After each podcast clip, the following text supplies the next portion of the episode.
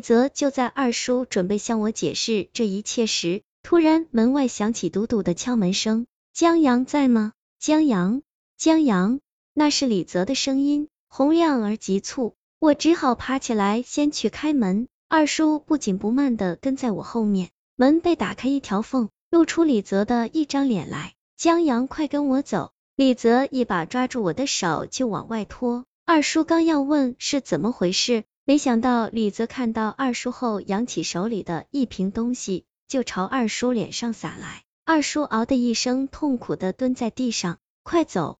你二叔已经不是你二叔了，赶紧离开这儿！李泽不由分说的拖着我往楼下跑。二叔没有起身追赶，而是依旧捂着眼睛蹲在那儿，痛苦的大叫。他叫的声音凄惨渗人。有点像刚才躺在床上的那个人，而且二叔今天的行为真的很诡异。难道他？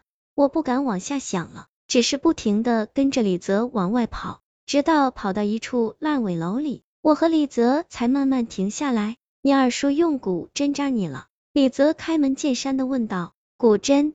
那是骨针吗？你怎么知道的？我疑惑的瞪大了眼。有十三根，是用死人的骨头磨制而成的。又叫一门十三针，这种针可以吸取活人的魂魄，被针刺中的人不久之后就会魂魄尽失，变成活死人。李泽的表情很严肃，却又透着一股说不出的诡异劲儿，我吓得踉跄几步，差点坐到地上。你是怎么知道的？旁门玄术我也略懂一二，今天早上不小心看到你腿上的尸斑，就起了疑心。你走之后，我找了一枚古铜钱，推了一卦。算出你有一劫，就赶紧跑来救你了。幸亏我来得及时，不然……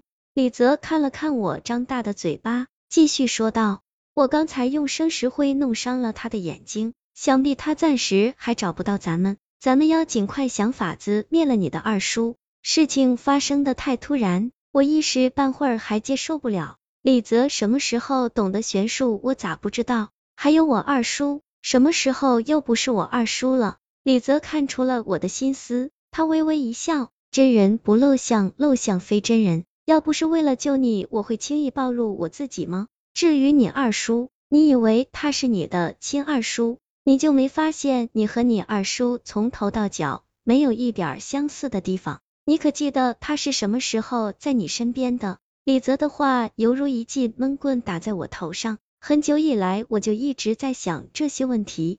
我真的和我二叔一点也不像，他长得黑，我长得白，他是他鼻子，我是高鼻梁，他单眼皮，我双眼皮，这么帅的我怎么会有这么丑的亲戚啊？而且小时候我二叔还经常摸着我的头说，我和我爸就一个模子刻出来的，难道我爸和他长得也一点不像？这也太令人费解了。答案只有一个，他并不是你的真二叔。看到躺在床上的那个怪人了吗？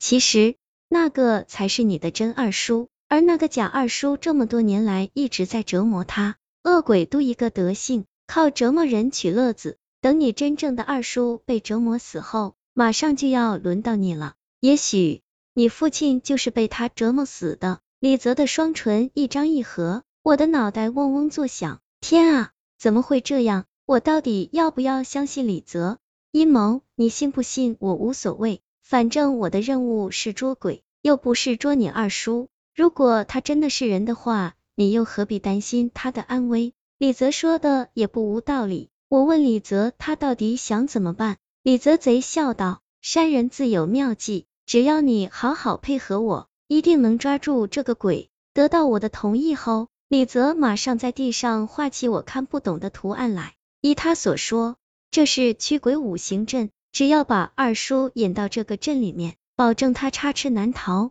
等那时候，我只要听从他的指令，见机行事就行。阵法布置完毕后，李泽拿手机拨通了二叔的号码，说了这个地点，让他赶紧赴约。晚到一步，后果不堪设想。没想到电话刚挂下，二叔就赶到了。李泽对我吐舌头道：“正常人能走这么快吗？”我叹了一口气。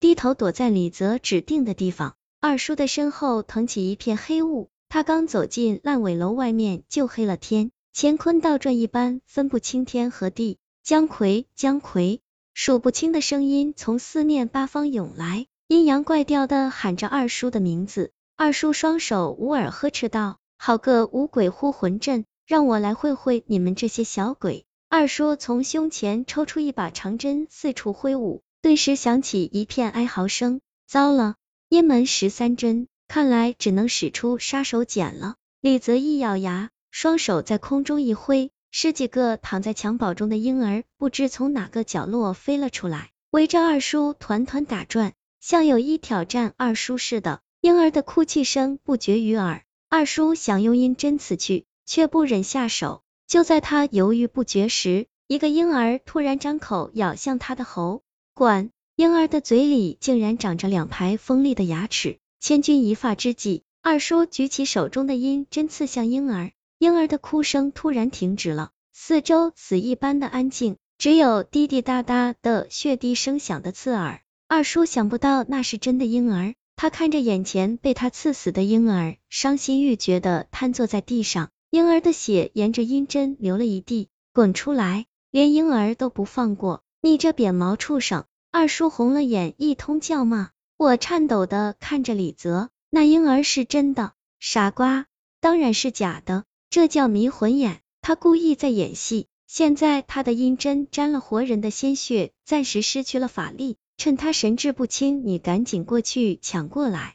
李泽从后面推了我一把，一下把我推到二叔跟前。二叔抬起血红的眼睛望向声音发出的方向，没想到是我。他刚想站起来，李泽在后面大声喊道：“快抢过他的阴针，千万别等他站起来！”我脑子一热，跳起来就把二叔压到身下，双手同时抢过阴针扔向李泽。姜奎拿命来！姜奎，这种鬼哭神嚎的呼魂声再次响起。二叔挣扎着站起来，把我甩向一旁。我们的四周人影绰绰，数不清的影子伸出爪子扑向我们。李泽救我！我急得大喊。可李泽躺在地上一动也不动。三五将军，有邪必斩。